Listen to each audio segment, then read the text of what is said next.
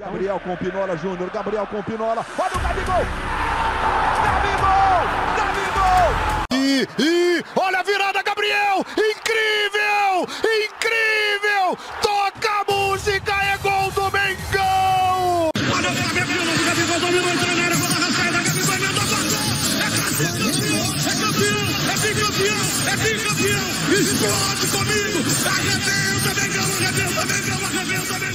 Seja bem-vindo, bem-vindo ao Monólogo Podcast. Meu nome é Dudu Sesquim. Agora a gente vai estar iniciando um podcast aí rubro-negro. Um podcast para a gente poder conversar sobre os jogos do Flamengo, sobre os assuntos mais importantes que acontecem no dia a dia do Flamengo. Eu, eu tava pensando em começar esse podcast quando term- terminasse a temporada de 2020, 2021, pra poder começar logo para começar do zero, né? Ficar mais fácil. Mas eu quis adiantar porque a situação do Flamengo me incomoda muito, cara. Eu como um, um torcedor digamos mais corneteiro, né? Espero que se acostumem com isso, que eu sou bastante corneteiro.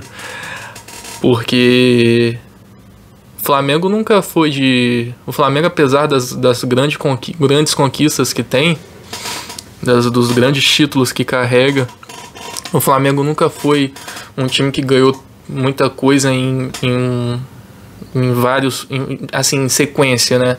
Tirando a década de 80, o Flamengo nunca foi de ganhar em sequência. Mas a gente nunca se acostumou também a ver o Flamengo a, a. Nunca gostou, né? No caso de ver o Flamengo desperdiçar chances. Principalmente quando o time é um time que tem um investimento muito grande. É, pra, é na minha, no meu ponto de vista, é, o time que tem o melhor elenco, elenco no papel, vamos colocar no papel, o melhor elenco do futebol sul-americano, mas que não apresenta nem 30% do que pode apresentar. Ah, mas em 2019, não sei, esquece 2019, cara. 2019 não vai existir de novo. É, Jorge Jesus se voltar, bicho, nem se Jorge Jesus voltasse pro Flamengo, ele faria o que fez em 2019. Aquilo ali foi um ponto, um ponto fora da curva. O Flamengo não é aquilo. O Flamengo não é aquele time que vai que vai vencer sempre. Não, não deve, a gente não deve se iludir. Mas uma coisa que me deixa puto é o elenco do Flamengo ser do jeito que é, caro do jeito que é, ter o custo que tem e não representar nada. Então é isso que me deixa puto. Eu vejo amigos vascaínos, botafoguenses, putos da vida por causa da, da, da situação do clube deles. E eu falo, cara, do Botafogo, do Vasco, não tenho o que esperar. São, são times que é, a- o investimento foi muito baixo. Então você não espera que um Botafogo, que um Vasco vá disputar algum título. Se disputar alguma Libertadores, o Vasco é, porra, é, um, é, um, é um sonho pro torcedor vascaíno. Cair pra segunda divisão, que provavelmente é o que vai acontecer com o Botafogo, é ruim. Mas olha como é que tá a equipe. Então, assim, eu fico pensando, é ruim, é, é horrível. Mas eu acho que é muito pior quando você tem um investimento que tem a equipe do Flamengo, você projeta esperanças é, que aquela equipe vá ganhar, sei lá, pelo menos um título nacional, pô, uma Copa do Brasil, vamos colocar, isso ir partindo de, de baixo, porque o Flamengo tem que estar disputando todos os títulos. Eu, eu também não, não, é, não é que eu não, não, não concordo, mas eu acho que é muito difícil um time ganhar campeonato nacional, a Copa Nacional e um título continental. Isso aconteceu uma vez e foi ano passado, e foi com o Flamengo. E pode acontecer esse ano de novo com o Palmeiras, que eu acho muito provável. Não o título nacional, mas a Copa, que é a Copa do Brasil. Mas assim, é isso que me deixa puto com o Flamengo. Porque. Não é. Ah, não ganhou. Não, não, não tá ganhando um, um, um título. Tudo bem que 2020 a gente teve três títulos, né? Que foi a, o Carioca, a Recopa, a Supercopa. Mas expressividade Não, se, não chega perto a nenhum dos três. Então, assim, para mim é inadmissível isso pelo investimento que tem o, o Flamengo. E eu fico vendo, por exemplo, na final da Libertadores, o Santos. E se você comparar o elenco do Santos com o elenco do Flamengo, pelo amor de Deus, cara, não faz sentido. Não faz nenhum sentido o elenco dos dois. Em, em comparação. Se você colocasse um futebol, se o Flamengo jogasse a 50% que o elenco dele pode proporcionar, o Flamengo tava na final da Libertadores tranquilo. Se o Flamengo jogasse 50% do que pode jogar, tava na final da Copa do Brasil. Tava lá com 60 pontos no Brasileiro. Então assim, é isso que me deixa puto. E eu tenho certeza que deixa todos vocês putos também. É... Hoje a gente teve Flamengo e Goiás. Vamos entrar aí no mérito. Eu falei um pouquinho sobre isso porque, como é o episódio piloto, então assim, eu tô querendo destrinchar uma, uma série de coisas que vem acontecendo desde do, do início, né? Desde, desde da volta da pandemia, né? Porque antes da pandemia tava correndo tudo bem. A gente já tava sonhando que 2020 seria um 2019 de novo. E eu vim, quis destrinchar isso para poder dar início a, a, esse podcast. Mas vamos falar hoje do, do jogo Flamengo e Goiás, que no meu ponto de vista, meu ponto de vista, o Flamengo ganhou porque ganhou assim notoriedade, mas cara, o Goiás é um time muito ruim, muito, muito ruim mesmo. Você vê que a bola chega no meio-campo do Goiás, os caras não sabem o que fazer. Não tem. Pô, joga com Fernandão e Rafael Moura lá na frente. São dois pesadão, altão. Não, não chega a bola neles. E então, assim, o Flamengo tinha a obrigação de ganhar esse jogo. Eu acho que poderia ser por 2 a 0 Sei lá. 2 a 0 melhor do que 3 a 0 mas um 2 a 0 bem jogado. Eu não acho que o time tem que. Eu não acho que o time tem que. que que jogar é, bonito para poder convencer. Mas é um futebol que é preocupante. Para mim é preocupante. Tudo bem que hoje choveu pra caralho. Porra, o estádio tava encharcado, o gramado tava encharcado, isso atrapalha o futebol do time, concordo. Os jogadores estão um pouco abaixo da média, um pouco não, bastante abaixo da média. Mas assim, você vê que junta dois fatores, cara. O, o, o desempenho dos jogadores com a armação tática do time, com, a, com as funções que são determinadas para certos jogadores. E eu não. E assim, eu fico. Eu fico. É, eu fico desanimado. Assim, porra, uma vitória de 3 a 0 beleza, mas eu fico desanimado, cara. Eu fico desanimado porque você não vê evolução. Porra, o time do Goiás, a bola não consegue chegar nos caras lá na frente, no Rafael Moura e no, no Fernandão, começar o jogo. Mas o, o, o meio-campo que estava recebendo a bola, que no caso ali era do Ariel Cabral, ninguém chegava junto. Não chegava junto, é dar um espaço muito grande. E você dar um espaço muito grande para o Goiás é inofensivo, porque o time do Goiás não tem competência para poder é, machucar. Mas você dá espaço desse para um Palmeiras, dá o espaço desse para um Grêmio. São, são dois jogos que a gente vai ter. Daqui de três vão ser dois jogos. O Palmeiras em casa, né, lá, no, lá, lá em Brasília. E o Grêmio é o nosso jogo atrasado fora de casa. Se você der espaço para esses caras, velho, a gente vai perder. A gente vai tomar gol. E a gente só não toma mais gol porque os caras fazem o gol e recuam. Porque o Flamengo tem o peso da camisa, então respeita. Mas assim, é certo que o Flamengo vai tomar. Ah, por que, que o Flamengo não consegue ficar dois jogos sem tomar gol? Por que, que. Ah, é a defesa que tá ruim, não sei o que. Bicho, começa desde do, da, da, da, das funções dos jogadores ali no meio-campo até a defesa. Dá muita abertura. Você deixa os caras pensarem. Você pega um jogador que pensa um pouquinho, que não é rápido, mas pensa um pouco ele faz o jogo andar. Então é por isso que o Flamengo toma muito gol. Porque o cara que pega na bola, ele não tem pressão. E esse é o diferencial de 2019. Repetindo, 2019 não vai não vai acontecer de novo, não vai. Mas esse era o diferencial de 2019. Poderia manter a base disso, que é o que o jogador do time adversário recebeu a bola no meio-campo, já tem ali no cangote dele pressionando. Porque não dá para ele fazer jogada nas laterais. Ele vai ter que voltar a bola. Eu lembro que o Flamengo do Barbieri, 2018, mais ou menos, né? O Flamengo do Barbieri, a bola ia lá no ataque do Flamengo, quando voltava, a zaga tava toda ali no meio-campo. Porque já tava pressionando os caras. Tava empurrando o time dos caras. E isso é do Flamengo do Barbieri, que a gente tanto criticou. Mas isso lá atrás já tava assim. Aí o Flamengo evoluiu. Jorge Jesus chegou e, e fez o, o Flamengo voar. E agora tá regredindo, cara. Tá regredindo, não, já regrediu com o Domenech e tá regredindo de novo, mais ainda com o Rogério Ceni. Parece que não sabe trabalhar o time. Então assim, é uma vitória de 3 a 0, é uma vitória de 3 a 0, mas é uma vitória preocupante. O time do Goiás é muito ruim. E o Flamengo teve 59% de bola de bola. Flamengo pegou muitos times melhores com um elenco inferior e trabalhava na casa dos 60, quase 70% de pós de bola. Pra mim não faz sentido. O time do Goiás, daquele ter, ter 41% de pós de bola. Pô, mas foi posse de bola inútil. Mas, mano, deixou pé, a bola no pé dos caras. O Flamengo tem que pressionar.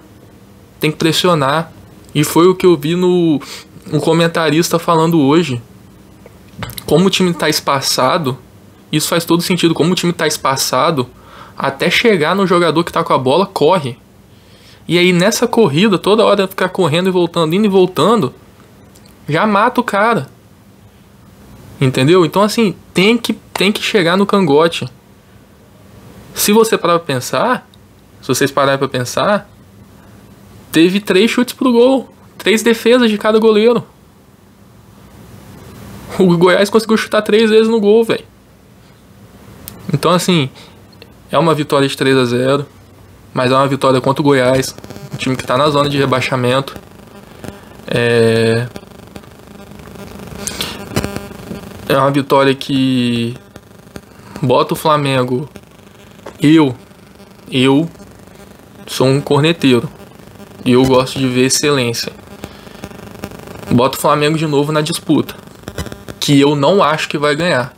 Ah, mas eu não acho que vai ganhar. Eu acho que esse, esse ano não vai ganhar, não vai levar o Brasileirão. Não vai. Eu acho que o mais provável de levar o Brasileirão é o Internacional com Abel Braga. Porque o São Paulo tá vacilando. O Atlético tá ganha e perde. E o Inter tá lá comendo quieto, comendo quieto, ganhando, ganhando, ganhando. E se no Palmeiras não levar? Porque o Palmeiras tá com um ponto a menos que o Flamengo. Se o Flamengo tem confronto direto agora com o Palmeiras, mas o, o técnico do Palmeiras já deixou claro que, que não vai investir nos três, nas três competições.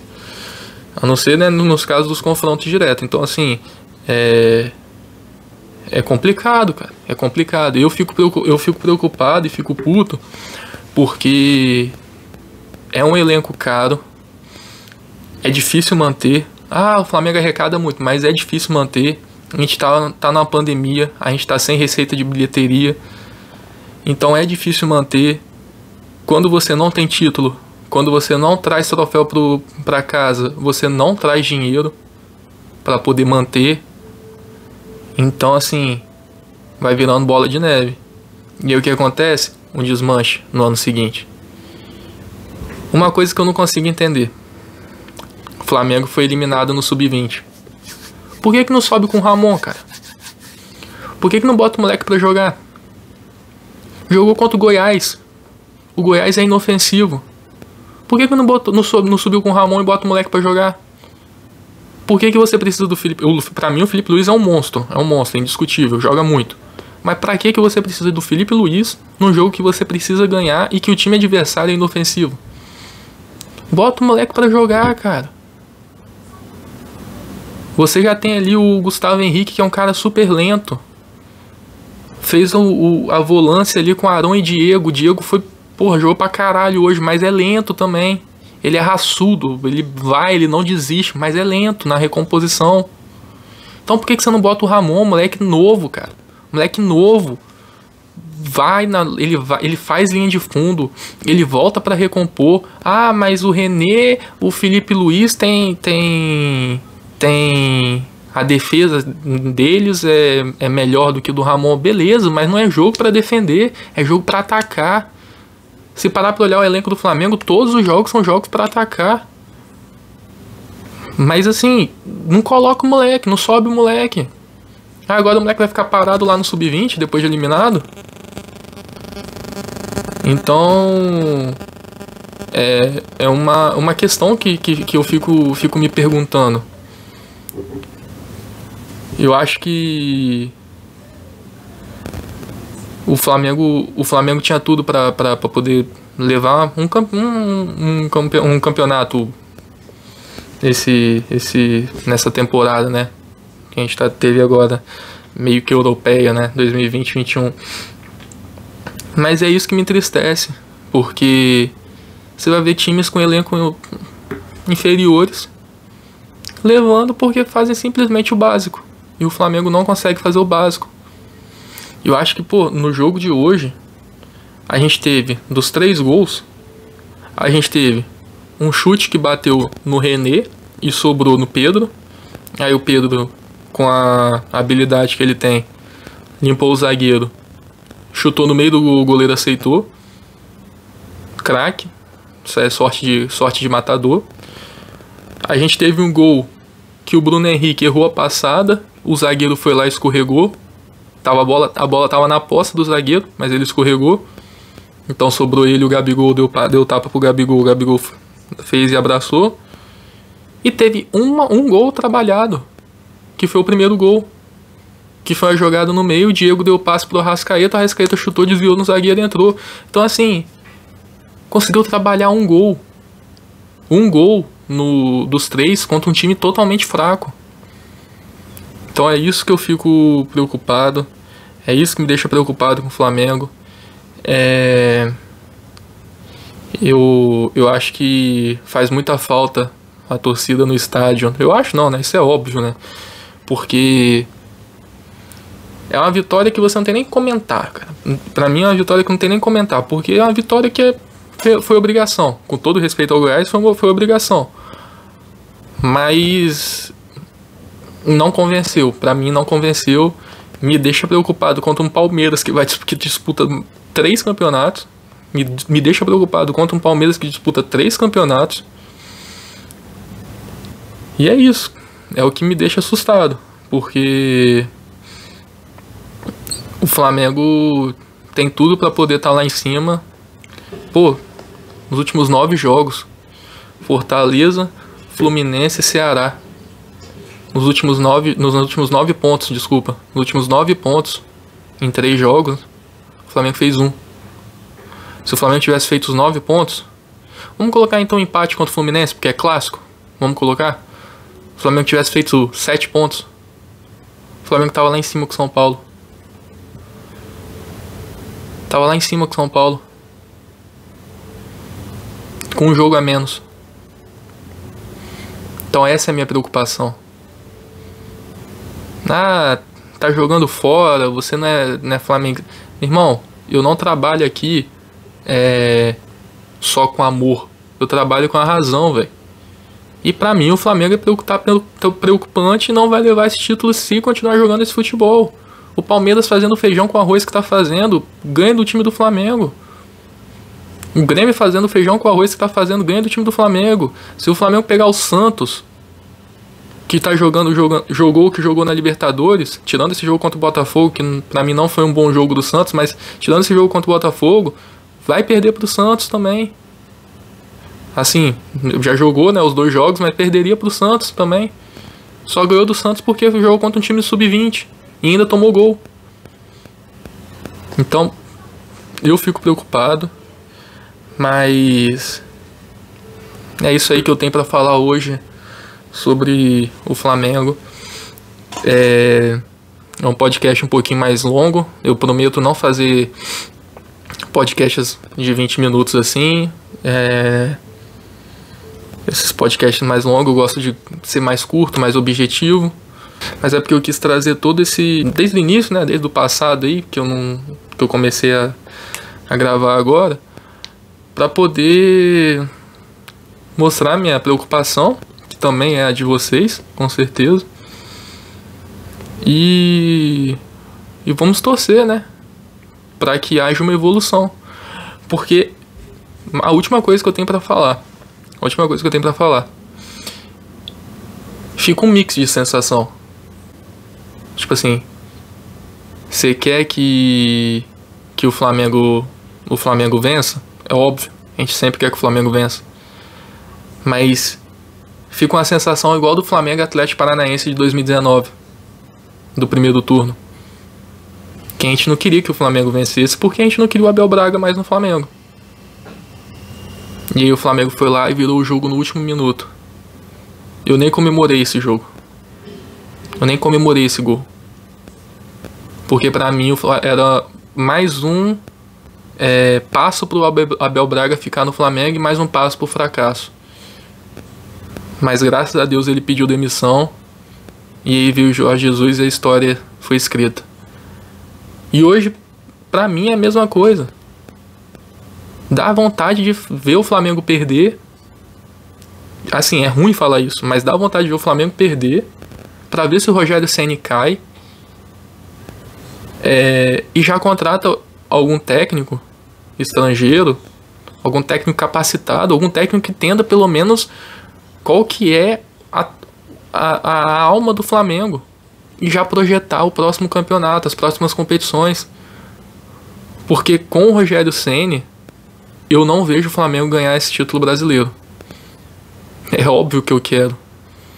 Eu quero mais do que quero muito isso. Mas eu não vejo. Então assim, é aquela sensação. Se o Flamengo perder ou empatar pro Goiás, tomara. Que para mim o Rogério cai. O Rogério caindo e contratando um técnico bom, um técnico que faça o feijão com arroz, cara, para as próximas competições.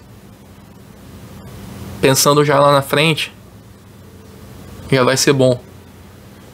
Então, fica essa, essa, essa sensação meio ruim. Mas seria tudo maravilhoso se o Rogério Senna acertasse a casinha e o Flamengo fosse campeão brasileiro. Vamos ver como é que vai ser o próximo jogo. Vamos ver como é que vão ser os próximos dias. E eu volto mais com o nosso podcast. Deixa o like aí, poder ajudar o canal. E espero que vocês tenham gostado desse episódio piloto. Prometo trazer vídeos aí sempre sempre que tiver jogos, sempre que acontecer alguma coisa importante com o Flamengo. E é isso aí. Até mais. Até breve, né? Tamo junto, salve.